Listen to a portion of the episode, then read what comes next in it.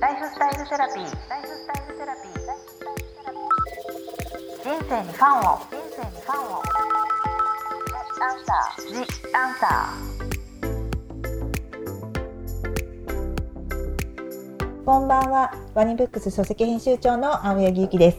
私、青柳ゆきが様々なスペシャリストと一緒に皆さんからいただいたご質問やお悩みに答えていくライフスタイルセラピー The Answer。今年最後のゲストは Twitter フォロワー数15万人の大人気の漢方家桜井大輔先生です。大輔先生、よろしくお願いします。よろしくお願いします。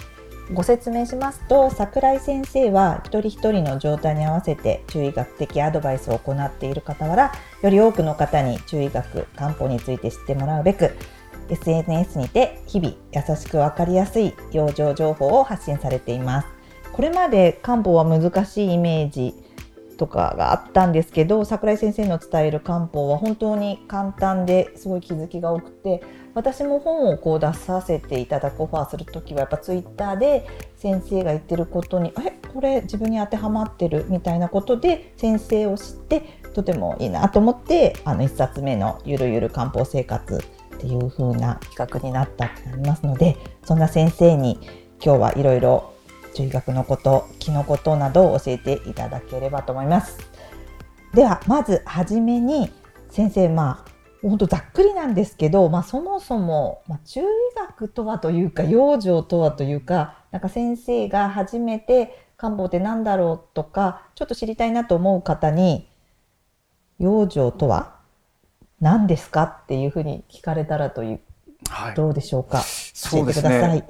養生っていう言葉って意外と皆さんの中に浸透している言葉だったりするんですけど、はいあの、なんでしょう。マスキングテープなんかありますよね。はいあれで実はマスキングテープ使うのってなんか色を塗ったり塗装するときに塗りたくないところにこう塗っておく、うんうん。あれがマスキングするっていう言い方なんですけど、でそういうと同じように何か壁を壁面とか塗る場合に養生をするっていう言い方がありますよね。そうですね。引っ越しの時に養生テープってそうですね。まさに養生テープですね。はい。であれですね。予防するということなんですよね。養生というのはね。養う生きると書いて養生なんですけども。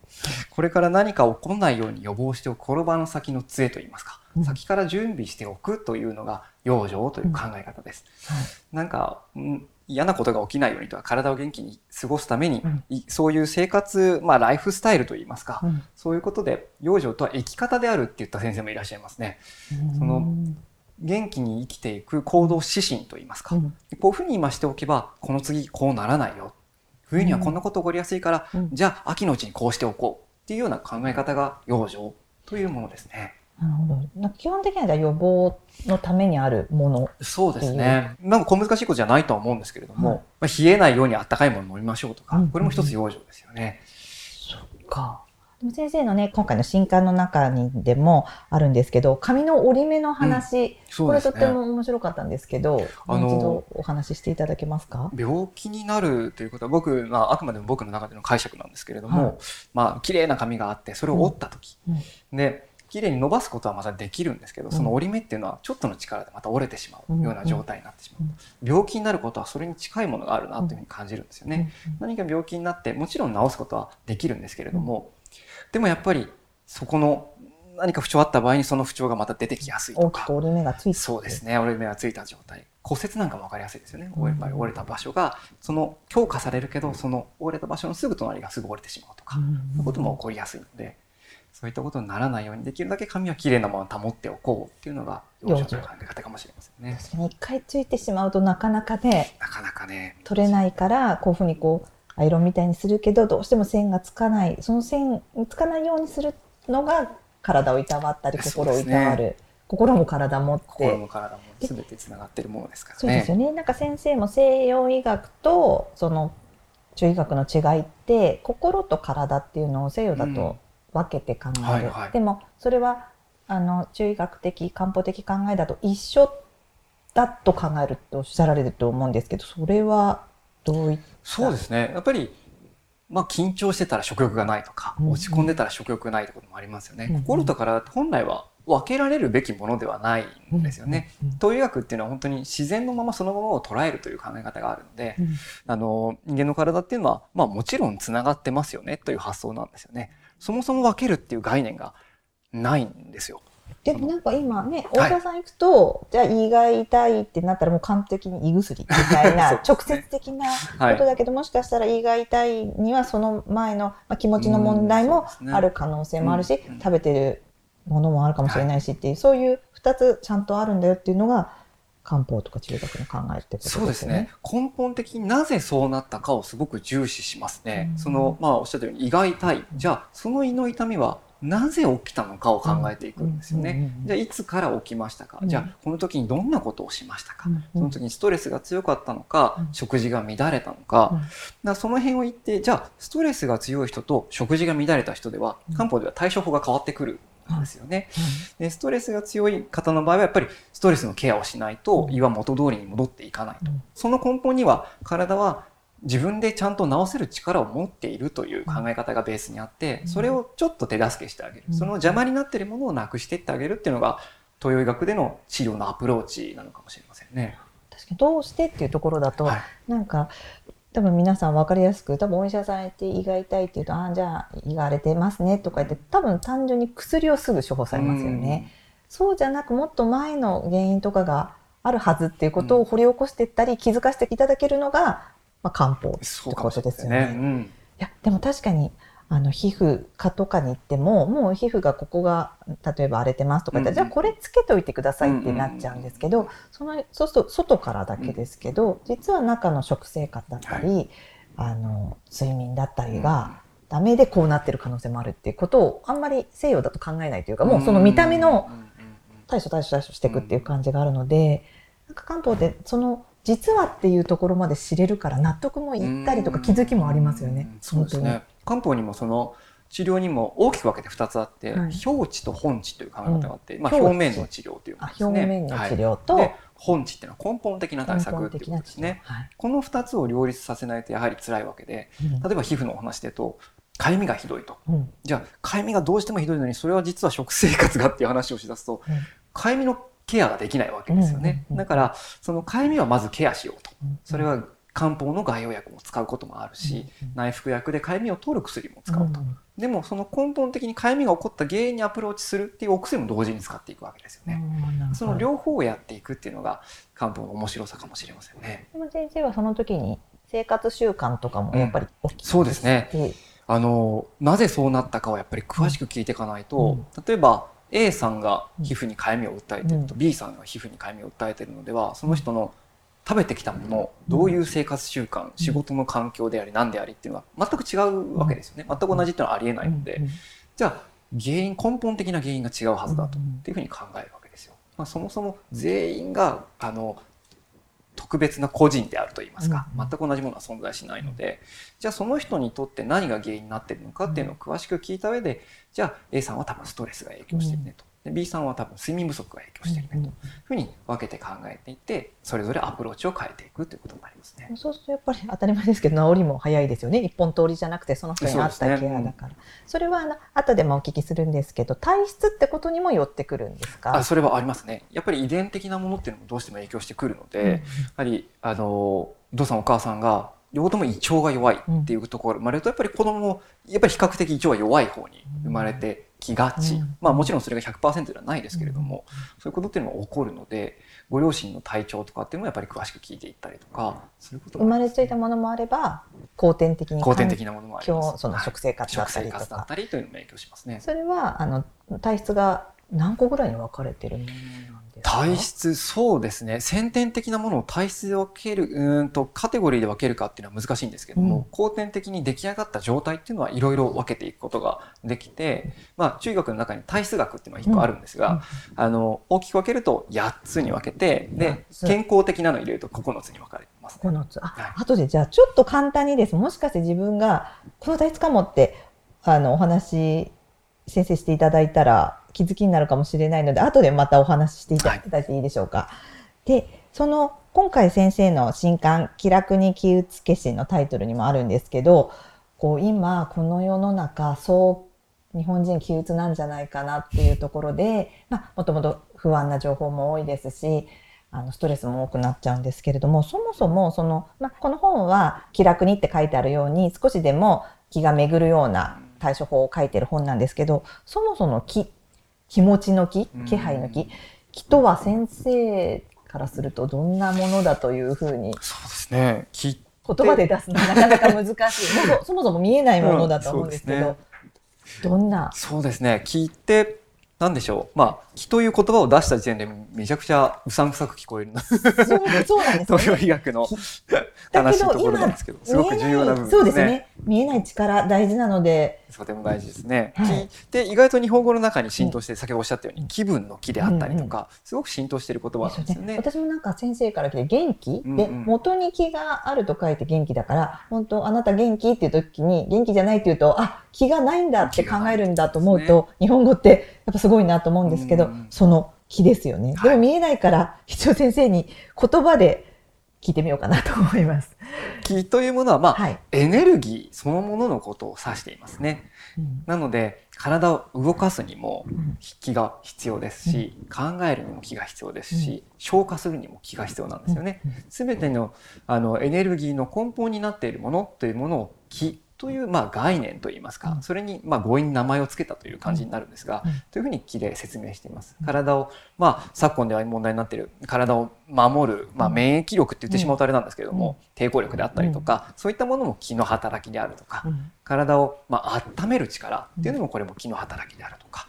もともと人には気は備わってるんだけれどもそれが足りなくなったりするとそういう抵抗力が弱まったりみたいな考え方でいいってことですか、うん、やっぱり疲れると風邪ひきやすくなるっていうのもあれは、まあ、漢方的にと気が足りなくなって防衛力が低下したんだよっていうふうに考えるわけですね。なので筋というものは常に体の中をぐるぐる曲がったりとか体の表面巡ったりとかしながらあちこち調整してあちこち働かせていろんなものから守ってっていうことをやっているというエネルギーですね。なんか先生の本の中にその集中しすぎることもこうんう気が止まるっていうのが面白かったというかだからやっぱり巡らないといけないっていうことでもあるってことですよね。そうですね。血液みたいなものだと思っていただいて、うん。血液もどっか、まあ、例えば極端な話ですけど、うん。肩の一部に血液ずっと止まってたら他の部分で全く足りなくなりますよね。うん血流も常に体の中を循環していて、うん。細胞に栄養を与えてるってものなんですけど、うん気も同じく体の中を循環して、まあ、厳密に言うと体の内側と外側をこう巡ってるんですけれども、そういうところに循環していってちゃんと各部が、まあ、一個一個の細胞がちゃんと正常に働けるように動いているものとされています。なので、うんどっか一部に停滞してたら問題なわけです。他のところで足りなくなっちゃうので。うんうんうんなのでずっと循環させておくということが重要になってきますね。その一つ停滞しちゃうとそれは内臓とかそういうことの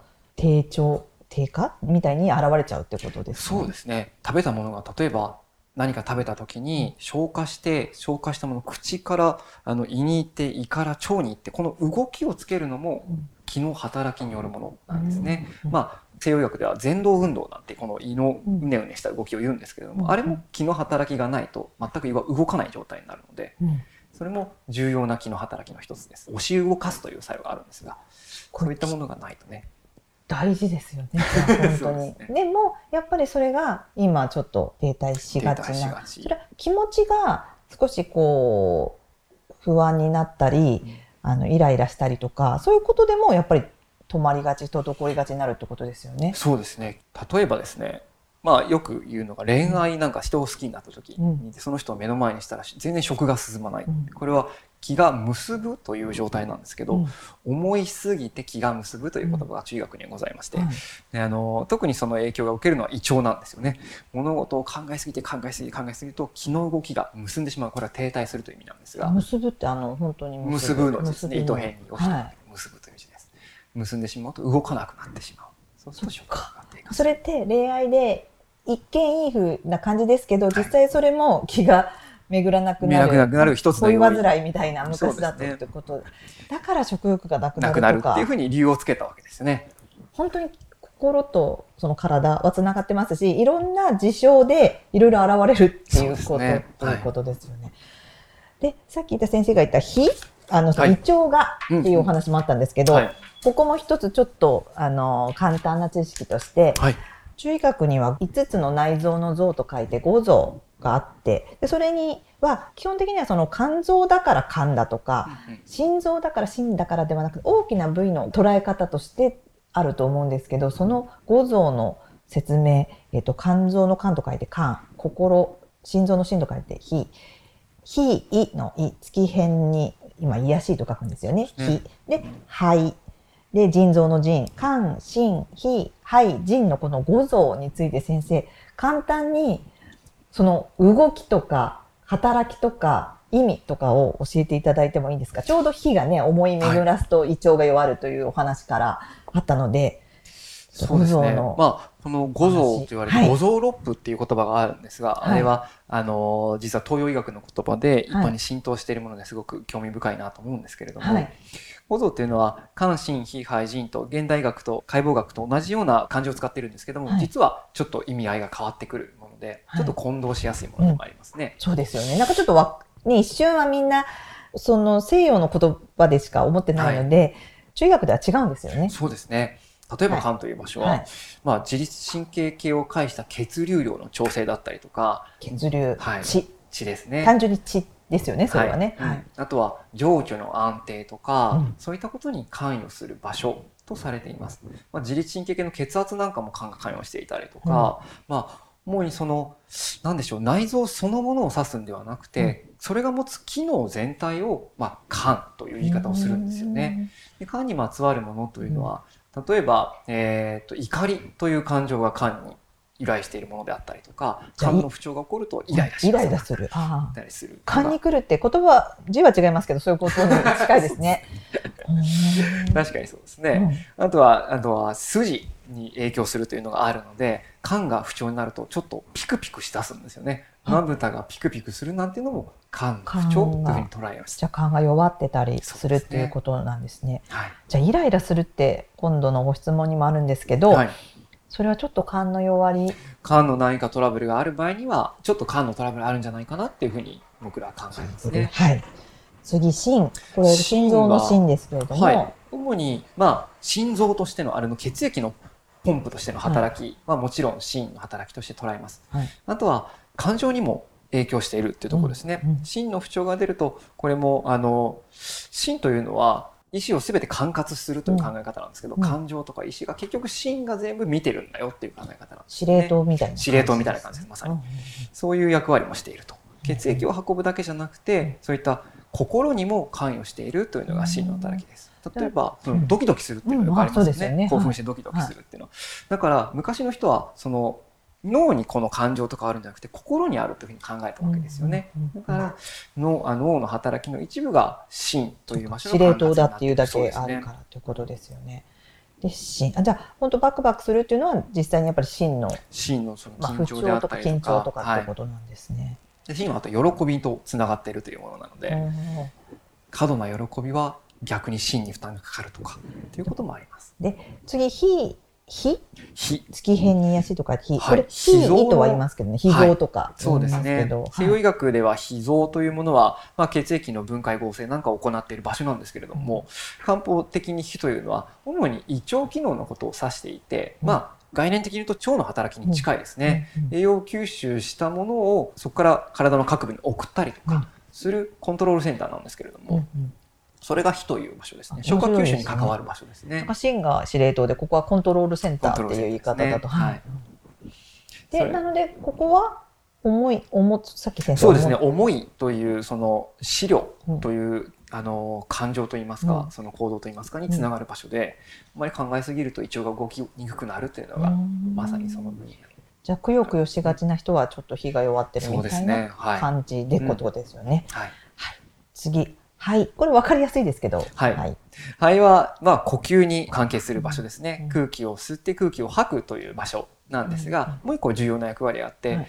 大気からエネルギーを作り出すという場所でもあります。生理学的に言うと、まあ、酸素を吸収して酸素って体にとってすごく重要なものですから、はい。そういう意味あのに近いのかもしれませんね、はい。呼吸からエネルギーを作り出す場所ですね。今ね、今回のご質問にもあったんですけど、マスクしてるとうんうん肺が弱っちゃうっていう、それはもう物理的な。物理的にそうですよね。もう呼吸しにくくなりますよね。しにくくなるから、はい。それの肺ですよね。はい。次に、腎臓と腎と書いて腎。はい、腎という場所ですね。腎というのはまあ腰にあって腰の中に収まっているまあ内臓の一部なんですけれども、うん腎臓はもちろんあの尿を作ったりとかはいする場所ではあるんですが、はいプラス漢方では腎というのはもう体の根本的に一番大事な場所というふうに捉えるんですよね。成長発育生殖のコントロールしている場所なので、まあ、人体の成長であったり老化であったりとかそういったところに影響を及ぼす場所ですね。だから年齢いくと腰が弱くなったりとかっていうかさっき先生知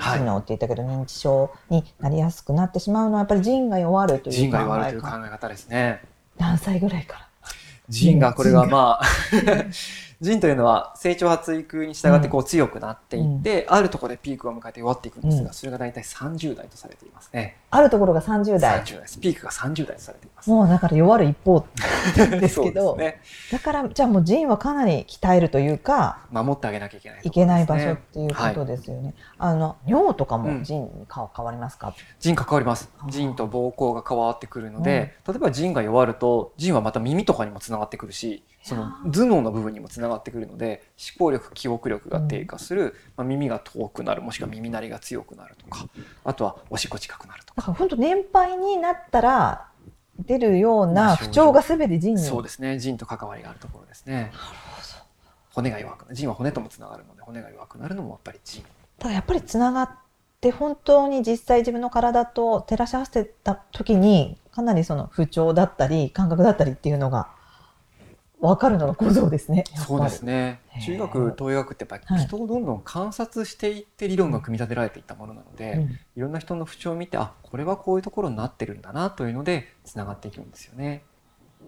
先生がね、今後またご質問にお答えするときに出てくるかもしれないので皆さん関心非廃人という五臓のお話を今お聞きしたんですけどももう一つさっき先生体質、はい、これもまあもう今ね、このポッドキャストですぐには全部言えないよっていうことかも思うんですけれどもなんとなく体質がこの自分がもしかしてその体質かもと思われるきっかけになるかもしれないので一つ一つちょっと体質を教えていただいてなんとなくその体質はこんな人だよとかこんな傾向があるよっていうのをまず教えていただきたいんですけど、はい、まずさっきおっしゃってた気の中の気虚というものが気が移ろいやすいと書いて気虚と書くものなんですけどもこの体質の方はどんな感じの症が出たりとか、ね、イメージがあるんでしょうか？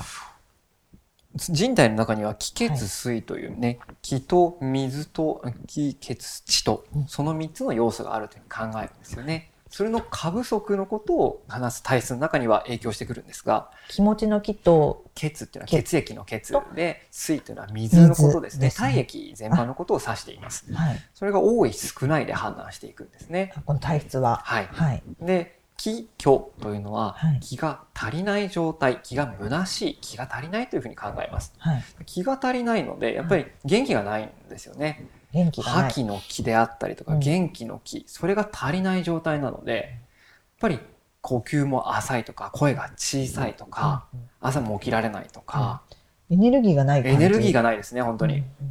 もう元気ないなってやつはもう気虚ですよね。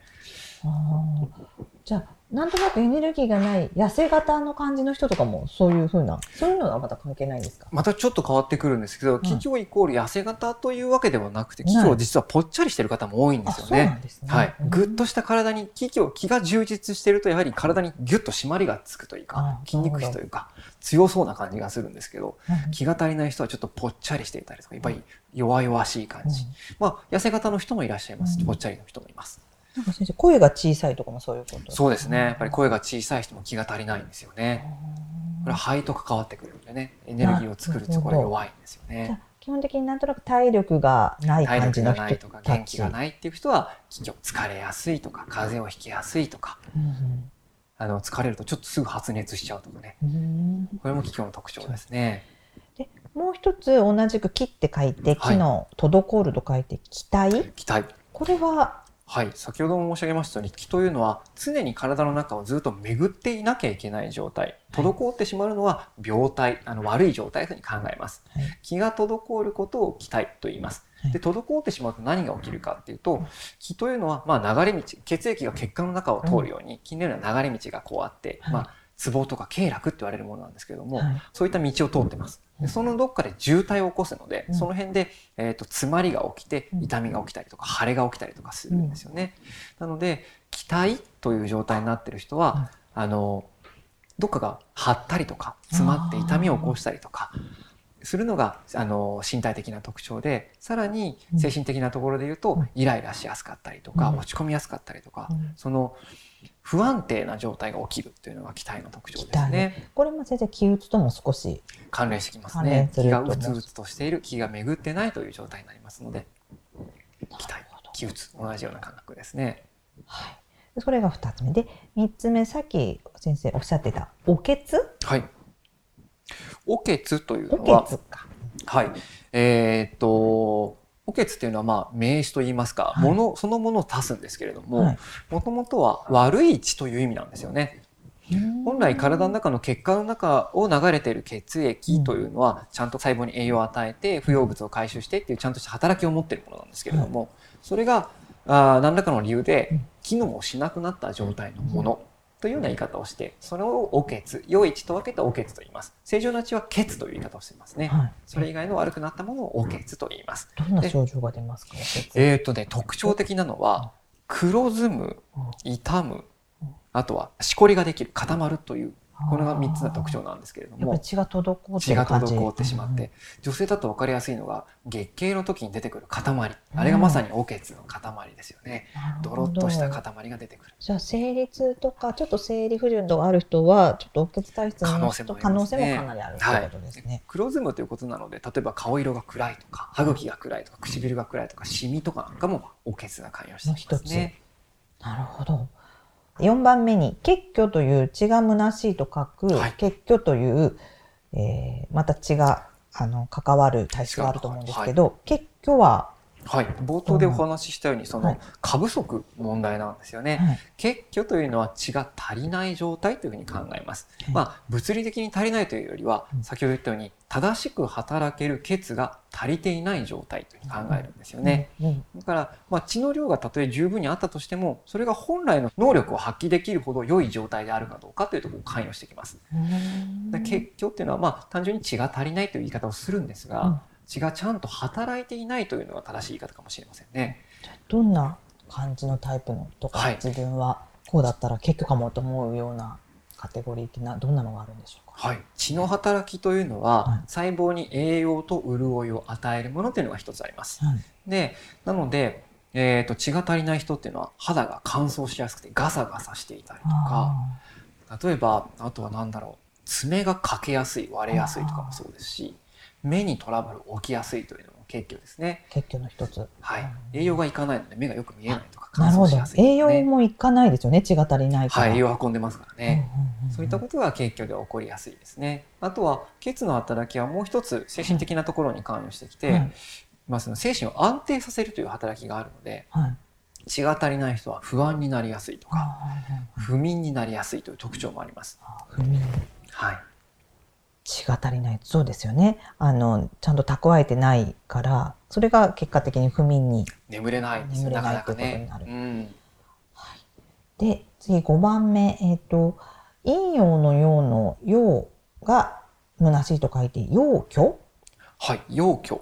の体質の人はどんな、陽虚というのは気虚が悪化した状態なんですよね。はい気虚というのはまあ疲労感が強いとか元気がないという状態なんですけど、はいそこにさらに冷えやすいという症状が加わると、陽虚という状態になります。疲れやすいプラス冷えやすい。これは陽虚という状態ですね。